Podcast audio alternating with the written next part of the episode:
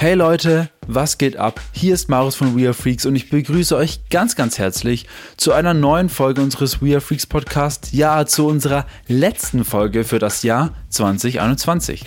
Eine Special-Folge erwartet euch heute, denn wir waren auf dem Berlin Dance Music Event unterwegs und haben dort einige tolle Leute getroffen und sogar für euch einen Podcast aufgenommen. Unser heutiger Gast, Emanuel Satie. Wir haben den deutschen Produzenten und DJ in den Riverside Studios in Berlin getroffen und uns über seine Karriere, über seine Person, aber auch über seine Zukunftspläne unterhalten. Das ganze Interview ist auf Englisch, denn wir hatten dort ein sehr internationales Publikum, aber ich denke, für die meisten von euch sollte das kein Problem sein. Und somit würde ich sagen, springen wir doch einfach gleich straight up in die neue Folge. Wir wünschen euch ganz viel Spaß mit Emanuel Satie und natürlich einen guten Rutsch ins neue Jahr und wir sehen uns auch dort wieder. Yeah, I mean, who needs another label, right? um, yeah, honestly, it's just uh, I just want to do it, and I feel like it's the right time now. Uh, people always, like my managers and and people, friends of mine, always said you gotta have your own label, you gotta build your own thing, your own brand, and all that stuff, and.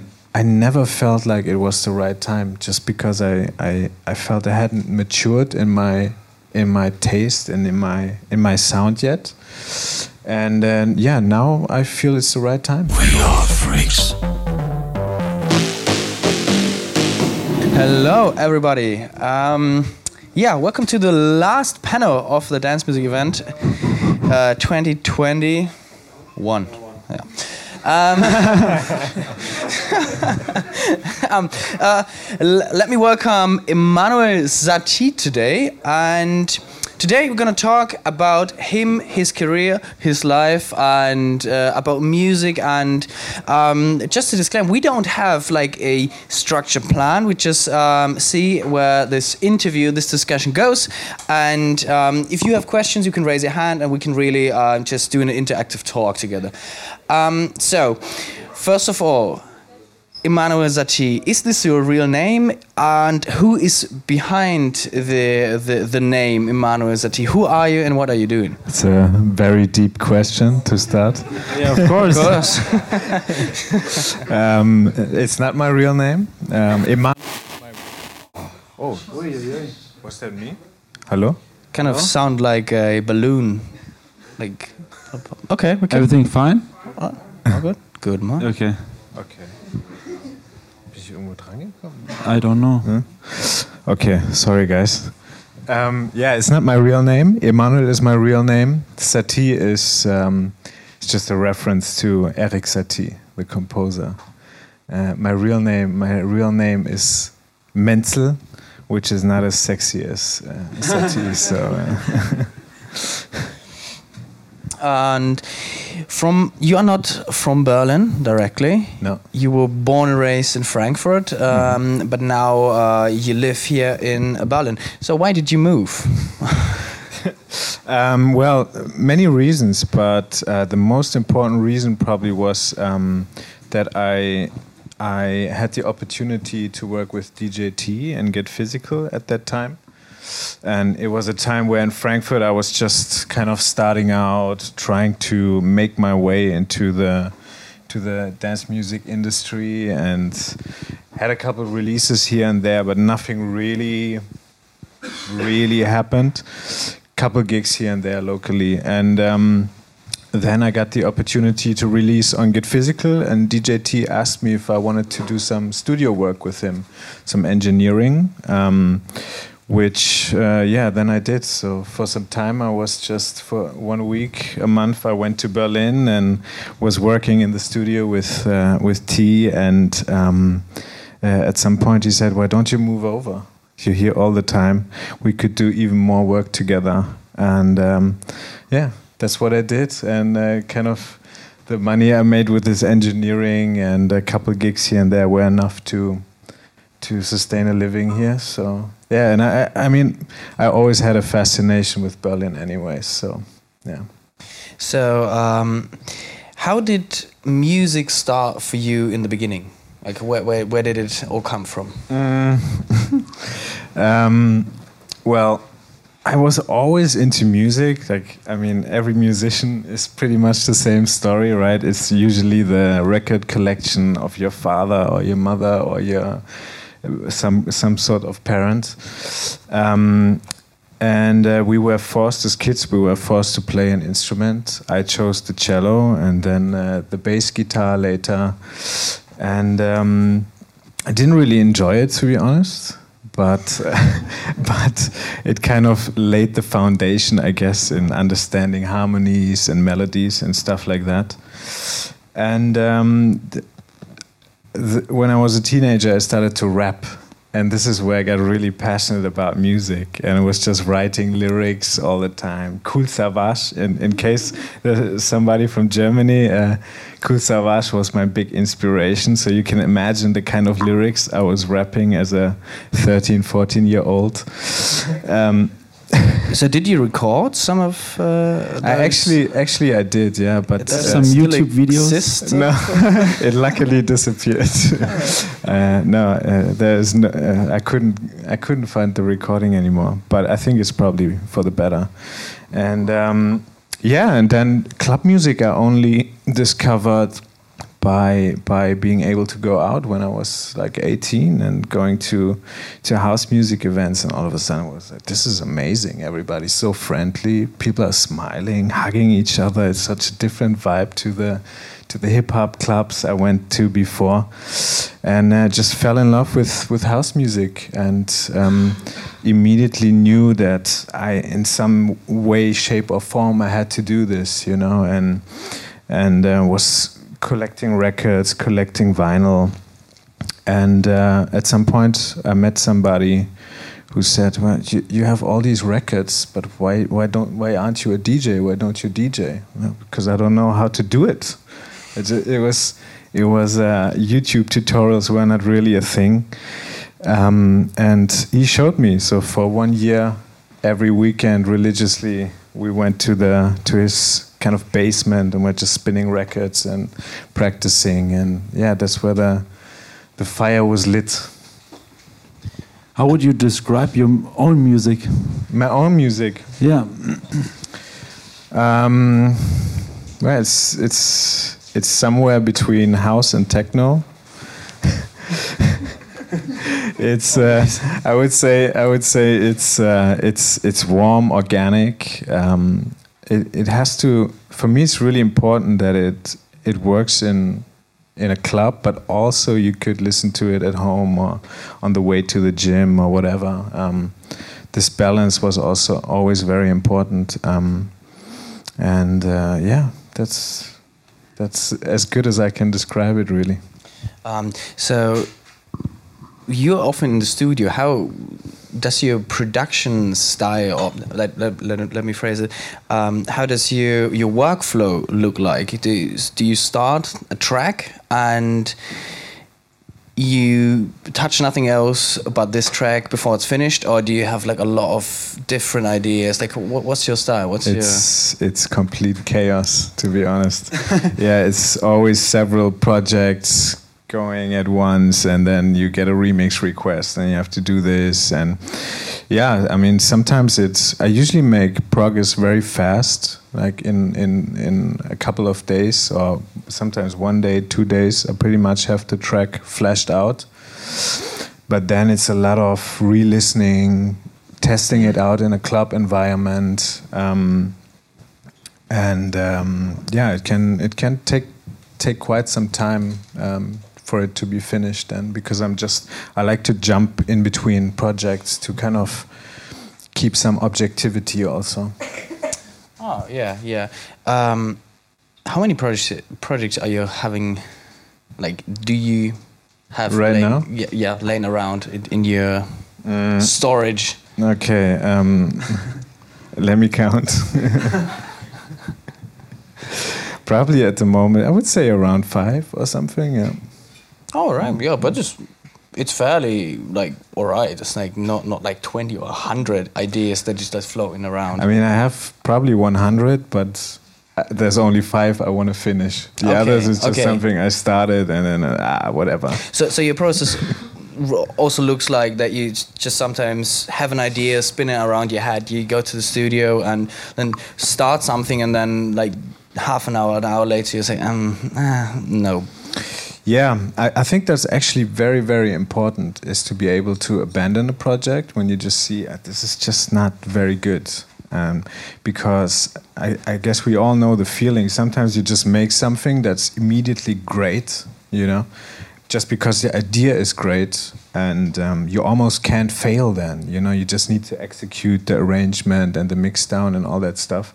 And sometimes you have something that's kind of interesting and you try to make it great and it takes you weeks and then in the end it's still kind of average you know? So i think it's very very important if you realize okay this to make this good it's going to take me weeks of work is just to say nah I'm gonna I'm gonna start something new. See if I have a better idea that comes more easily.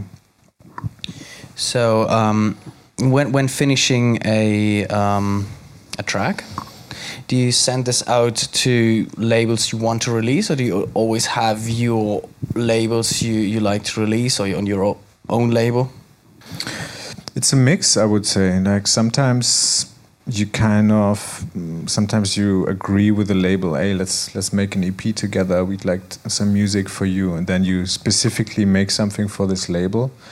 Um, and but i think it's actually i like to work the other way around and just make something that i really like and then see which label could work for that. Um, sometimes when i try to really stick to a label sound or something, then I I I don't think enough about what do I like, but I try mm. to think what does the label like, what fits the label, and that kind of limits me a little bit. And do, do you think um, like what's your take on um, producing for labels or not producing for like a certain label? Do you?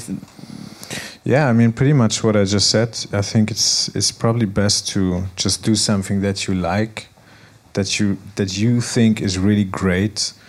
And if you want to make music for a label, like if that's your goal to land on a specific label, or if a label asks you for music, then sure you can kind of try to in your sound design choices try to go near that label. But I think you should always super important to just always listen to yourself and, and, and ask yourself, what do I like? What do I think would be great now. And and yeah. So it's it's a very tricky balance i think. Like how, how important uh, is a right label like especially for newcomers? What do you think? I think it's very important um, because as a newcomer especially when you release on a label that has a great reputation then obviously you benefit from that reputation.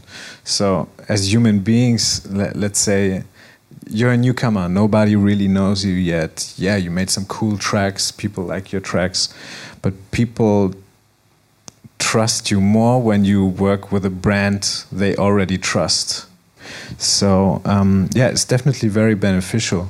But there's so many examples of people who made it without big labels and without any endorsements from big artists or something. You know, um, just because they made amazing music and they just they they found a way to reach people through YouTube to whatever, you know. How did you start? Like, did you send your first tracks straight up to labels or just free demos or what? Yeah, that's what I sent. I pestered labels with my demos. I was, um, yeah, I at some point I was uh, pressing. Uh, uh, printing CDs for for labels, to to send out as demos, and um, and uh, I was just I, I, told myself, okay, I'm just gonna write down on Resident Advisor, gonna find the address of, of every label that kind of could fit with my music. So I printed 70 CDs and I made little uh, letters with the CDs inside and like a little text. Hey, I'm Emanuel, and this is blah blah blah. And I found out the name of the A and R and all that stuff. And I sent out 70 CDs, um, and uh, I signed nothing. but It was expensive, but but I, I got in touch with I, I got some answers actually um, and um, I got in touch with some labels and that helped me then for, for future releases. I think one thing one thing about demos is sometimes it's just good to get in touch with people even if you don't sign something. Like you you might send something out to a label and and you're not even sure. You're like I, I don't I don't think it fits the label sound. But if it's really good they might get back to you hey this is really cool but it just doesn't fit our our sound but please keep sending us music. And then you you build this relationship you get some feedback and then at some point it works out. And um, so I think it's really important not to not to play A and R yourself, but to be to to just if you feel it's good and if you if if it fits the kind of fits the musical world of the label, then why not? Just Why send not it? just try it and and, Yeah. and and send it out? Now, talking a lot about labels, um, um, you will launch your label next year as well, your Mm-hmm. own label. Um, like, what's what's the mission behind that? What, what's the what's what's why? Like, first off, why why um, can are, we are you expect then? um, launching your own label? What's what's the idea and what can we expect from it? Yeah, I mean, who needs another label, right? um, yeah, honestly, it's just uh, I just want to do it, and I feel like it's the right time now. People always, like my managers and and people, friends of mine, always said you gotta have your own label, you gotta build your own thing, your own brand, and all that stuff, and. I never felt like it was the right time, just because I, I, I felt I hadn't matured in my in my taste and in my in my sound yet. And then yeah, now I feel it's the right time, and I want to do it. I want to. I just want to have the experience of having a label, uh, finding great music, putting it out. For me, honestly, the most important thing is to is to also develop new talents or help new talents come to come to light and the way we do it now is i i have already quite some releases lined up from from younger artists or artists that are more unknown. And i always ask them in the beginning are you open to feedback? Like can we ha- can we ha- kind of have a collaborative approach to this? And i just tell them what i think they are good at and how they could get to the next level musically. And so far it's it's working out really well yeah.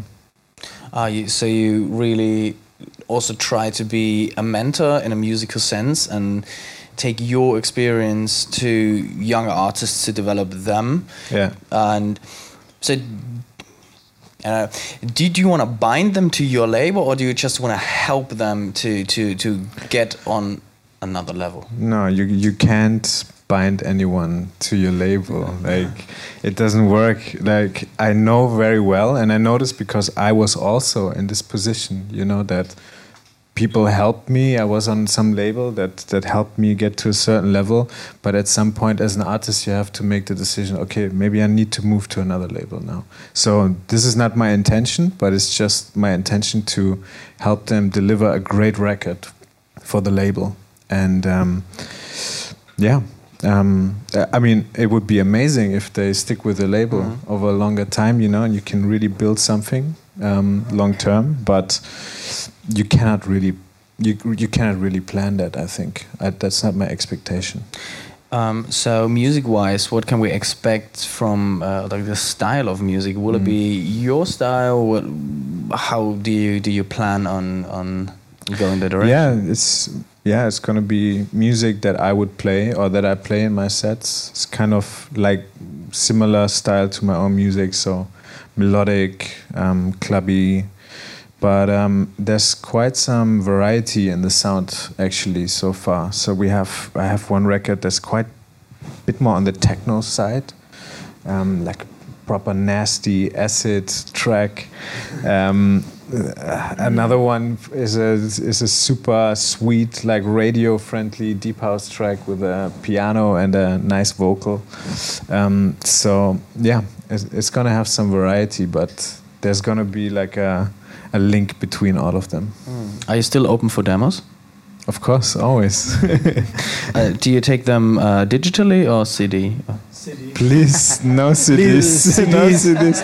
I don't, I don't, I, I can't even play CDs anymore. Sometimes people, um, sometimes I get a CD and I'm like, I can't even play it anymore because my MacBook doesn't have a Ah, yeah, CD drive. You know, please send me a link. Now, talking about uh, shows, playing in the clubs. Um, while walking here from from the SAE, uh, we talked a bit about uh, like Berlin club culture and playing in in clubs, and you were like, you don't like to play as much in one city. And what's what's been like your, favorite city to play in, or your favorite area? Or the favorite, the favorite way. I mean, open airs in the clubs. So how do you like to, to have your shows?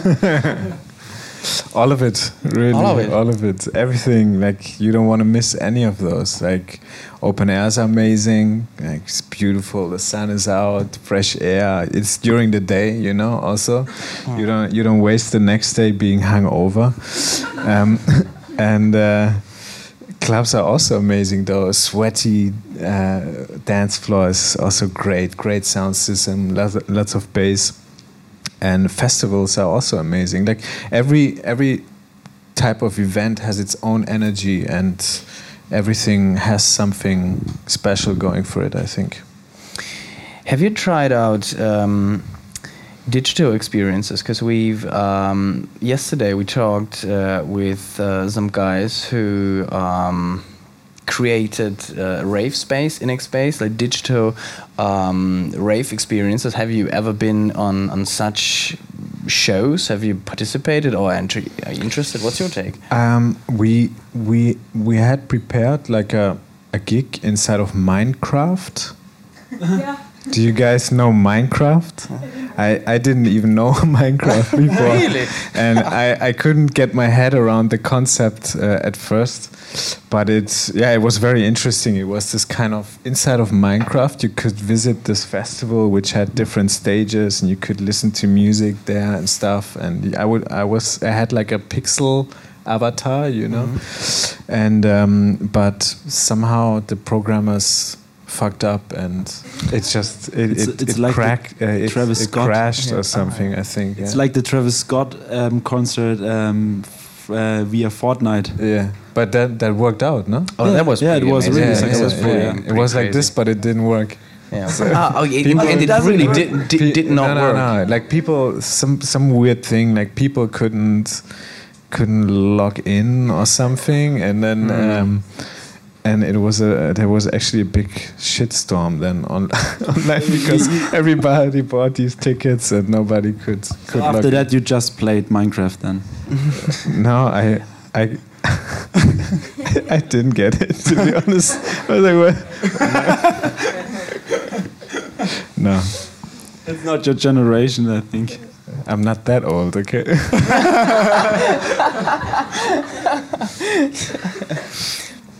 So what, what what what does the future hold? Like what what is what does the future of Emanuel Satie look like? What what have you planned? Who knows? Who knows? I don't know. no, um, I mean the near future is going to be obviously the beginning of the year is going to be the start of the label. Um, so this is where all my energy is going into now. I have some I have some releases planned on on other labels I've been working in the past, and a lot of remixes also that I did recently are going to come out. Um, and yeah, I'm gonna start touring again uh, also next year, going abroad, um, chasing the sun and and going And the away open from airs. the yeah exactly. I do like a world tour or where where going? Um, yeah, it's gonna be South America, Australia, USA. Yeah, that The sun. the sun. Yeah, because I mean the reality right now is that everywhere in the world where there's winter, there's COVID, right? Like there, there are not really parties. You you have a lot of restrictions, lockdowns, and uh, everywhere there's summer, you have parties. You you have stuff going on. so so yeah. So like a thought that just came to my mind now. Really looking into the future and um, the, what what you just said absolutely makes sense. Everywhere, like where where's winter, there's COVID. Um, like does this really mean that during certain times like the the amount of DJs that can play is really limited so like the total amount of DJs that can be touring complete like reduces do you get what I mean No. yeah like I think in German it would be way easier to, to explain what I mean but um, I can, I can explain German. Nein. Ähm, wenn da im Winter viele. okay, okay, okay. ähm, nein, die, die, die komplette Nummer an DJs oder die komplette Anzahl an DJs äh, wird ja im Gesamten reduziert, wenn nur noch im wenn nur noch in sonnigen Gebieten gespielt werden kann. Yeah.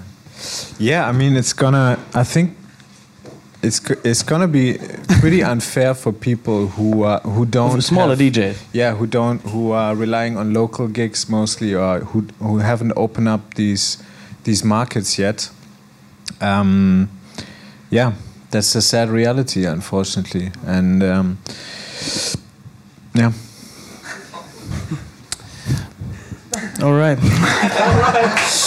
All right. Okay, let's let's let's Mic end drop, on yes. this. Let's Yeah. end on this positive um, note. So what what what actually does mean happiness to you? Sorry. What does mean happiness to you? Happiness. Yeah. A completely different. They're completely different. Just to, to change the tone. I mean, Yeah, yeah. it was like uh, cornering myself into to, to a way where it didn't come out. So Let's it's- let's just switch the- let's move somewhere topic. else Let's, to get let's, there. okay. that, I, I just mentioned a sad fact, and now let's, let's quickly now talk happy- about now happiness. it's time for happiness. Yeah, let's talk about happiness instead. I don't know. Happiness is uh, happiness is a state of mind, right? Um, you can find happiness everywhere. Really, it's just kind of a where the focus goes. If you focus on happy things, you're you're more happy. If I meditate more often, I'm more happy. If I, yeah, all these things. But I think also, honestly, for me personally, happiness is not even that important. Um, it's okay. because um, I, yeah, hap- like I said, like happiness is a state of mind. So you can, no matter your situation, you can find some sort of happiness. If you play with your dog, or if you go on a nice walk, you can. If you focus on on certain things, you feel happiness. But um, I think for me, it's more important to be content, to be kind of content and satisfied where my life is going, the way I'm holding myself, the way I'm um, I'm behaving, and all that kind of stuff. So happiness is kind of a short-term thing, right? You can be happy one day and and not happy the next. So that's why for me, it's it's everybody likes to be happy, of course, but that's not my driving force, so to speak. All right. So we've prepared some questions, um, either or questions, and I would like to ask them now. Are you ready? Okay. Okay. Do you want to ask them? You can like. But you. oh. Spotify or vinyl? Okay, some people are gonna hate me, but I'm gonna gonna say Spotify now. Okay. Do you, you can ask the audience. Spotify, you can raise the hand, and vinyl. All right, Spotify Spotify, No. and vinyl. vinyl. Yeah, yeah. To ju- just, ju- that's just either or. Spotify, if you if you need to choose. I, I mean Spotify one. Uh, Wow, I, that's I'm very surprised. Yeah, me as say. well. It's called hope. Face well possible. It's just possible. USB or live set? I mean, I don't play live anymore. I, I played live for for two years, and I really didn't enjoy it, to be honest. So I'm gonna say USB. Yeah. Ask the audience. USB and live set. Yeah, 50-50 I think. Oh, 50 50. um, the sea or the mountains? Oh my god. Oh my god.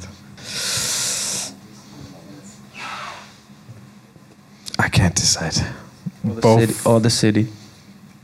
No, I I probably see. City is also good, right? Mm-hmm. S- let's take all three, please. Ask the audience again. Sea? Mm, uh, mountains? okay. Okay, like- I would say 50 50 again. Or maybe Yeah, like sea. 60, 50, 60 40. yes. 60 40. Train or car? Train. Oh, really? Definitely. Uh, I love taking the train. I stopped also inside of Germany. I stopped taking planes because one for the climate, of course, and uh, two it's just so not even if the train ride is it's longer than the than the plane. It's just much nicer. You get in there, you can work, you can do whatever, you can move around. I I love I love being on the train. The good old ICE, I love it. Props to Deutsche Bahn. Yeah, props. Uh, with that note, are there any questions from the audience?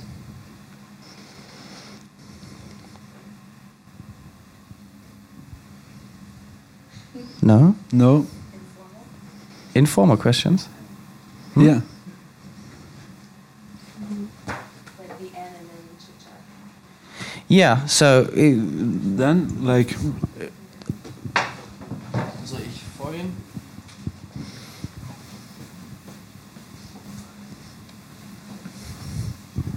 Hey, hey, what's up? Hi.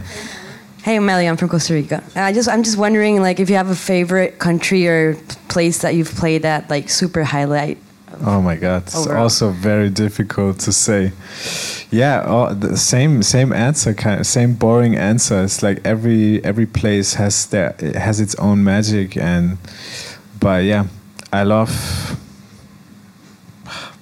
so many good places. I, I love South America.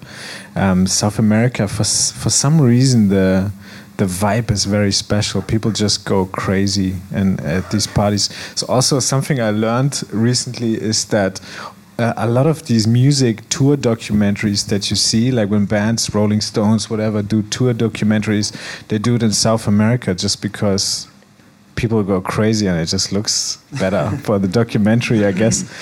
And um, but yeah, there's there's so many special places. Yeah, yeah, it would be unfair to pick one.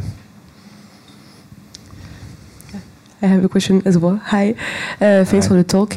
Um, I was wondering how you dealt with COVID and how it affected you. Did you have more time and space for creativity, or were you, on the other hand, um, kind of burned by the events? So yeah, how was it? Both really, both really. I mean, it was it was very scary at first. Just all the all the touring, all the all the shows disappearing out of nowhere, really. And um, yeah, and then obviously you kind of try to make it work. And um, I was in the studio a lot. I, I made a lot of music, and that kind of gave me gave me structure and and gave me purpose for that time for sure. But I have to say, looking back at it now and listening to all the stuff I made, it, it wasn't that great, honestly. the music that I made, and I think I think it was just because I mean we I make dance music, and when you're not playing out, when you're not in these surroundings, when you're not in clubs regularly, you kind of lose that feeling for for what is needed on a dance floor. So, I I still I still spin it in a positive way because I learned a lot about production, about myself, how to structure my my day ideally, whatever. Um, but but yeah, um, the the music that I made there was at least for clubs, it was not that good.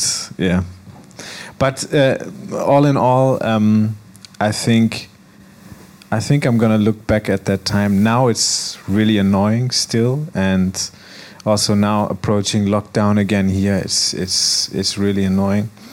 But um, I think at some point I'm gonna look back and say that was an important time for me in my life. Yeah.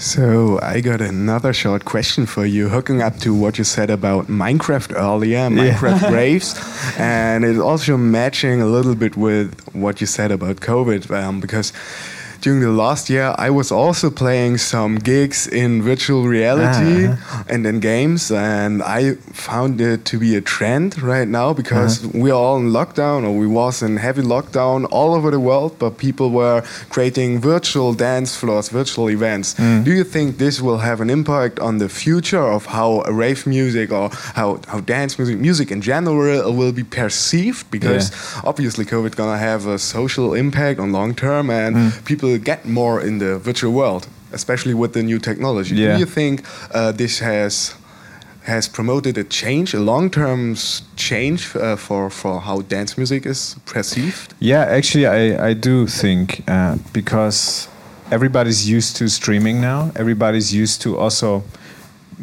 buying tickets online for online events, right?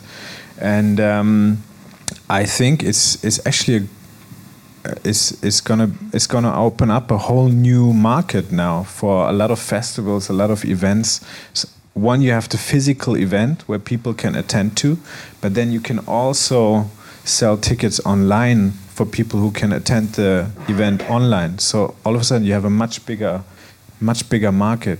You can reach many more people, and I think it's it's gonna become kind of a dual thing more now. That I, I don't think streams, even when the when the physical parties are back to normal 100%, I don't think streams and virtual events are going to disappear. I, I think it's going to be a, a dual thing. And in anyways, life is moving more and more online and more and more into the virtual realm. So I think there's going to be a lot of lot of interesting things happening. Yeah. And do you feel it to be a good thing? Like, Yeah. if we look forward 20 years and most parties are actually taking place in virtual reality and not anymore in the real space, do you think that is a, like a positive um, direction, or do you feel like, oh no, this is not the real vibe?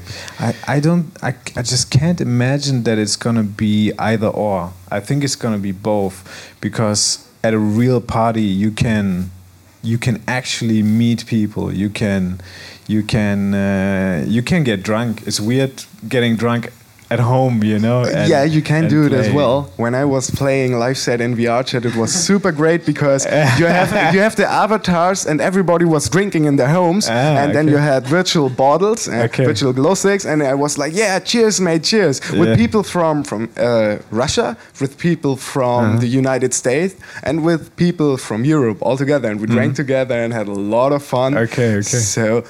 It's also possible. It, It just works, feels okay. different. Yeah, yeah, okay.